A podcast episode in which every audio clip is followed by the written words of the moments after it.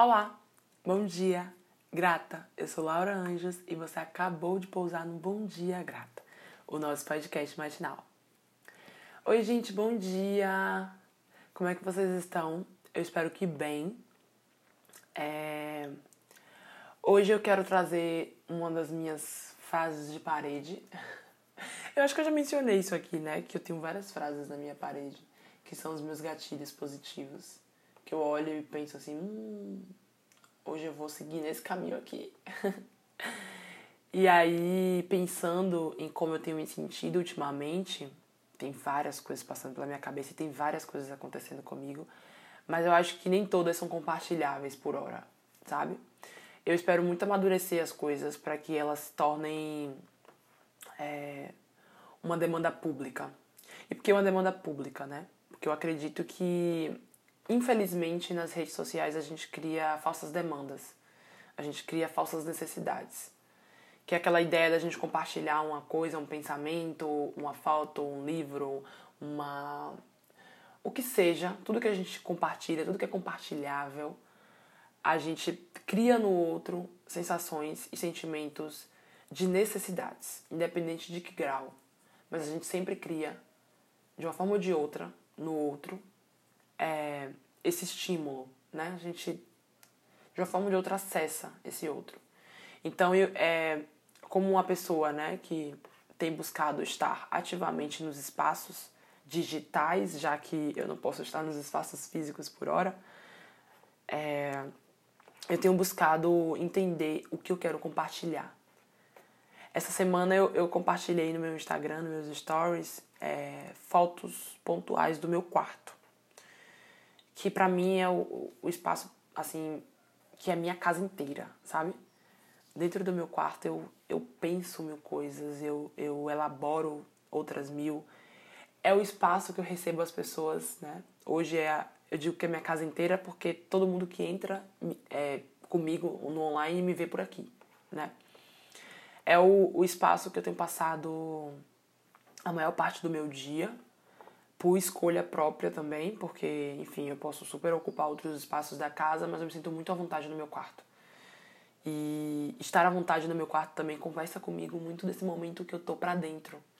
É um momento que eu tô olhando mais é, o meu eu, o meu, as minhas questões, que eu tô olhando os meus sentidos que eu tô inclinada para o interno. E aí a frase que eu vou usar hoje, né, a frase de parede, é a nossa vida está onde nós estamos. E aí uma reflexão que eu tenho trazido para mim é onde verdadeiramente eu quero estar. É, sustentando que demandas, né? Quais estímulos eu quero receber? Porque eu tenho total controle em mínima escala do que me chega.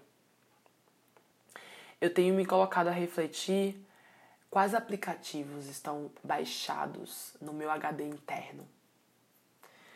Quais, é, quais pessoas que eu sigo nas redes sociais que há muitos anos eu não interajo e pessoas que eu nunca interagi na real. Inclusive eu tomei uma decisão, né, nos últimos dias que é até engraçado falar assim, solto, mas eu deixei de seguir todas as pessoas do meu Instagram. E aí, inclusive, ontem eu demorei de provar isso pra minha psicóloga. Eu tive que abrir o meu Instagram e mostrar que tava zerado, porque eu falei assim, ah, é, enfim, eu falei naturalmente junto com outras frases, né? Ah, porque eu deixei de seguir outras, as pessoas do meu Instagram e tal. Aí ela, mas você deixou de seguir todas as pessoas do seu Instagram? Eu falei, sim, todas as pessoas do meu Instagram.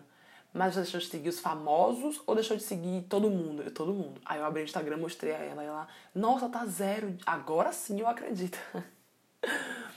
eu deixei de seguir todas as pessoas do meu Instagram como uma atitude ativa.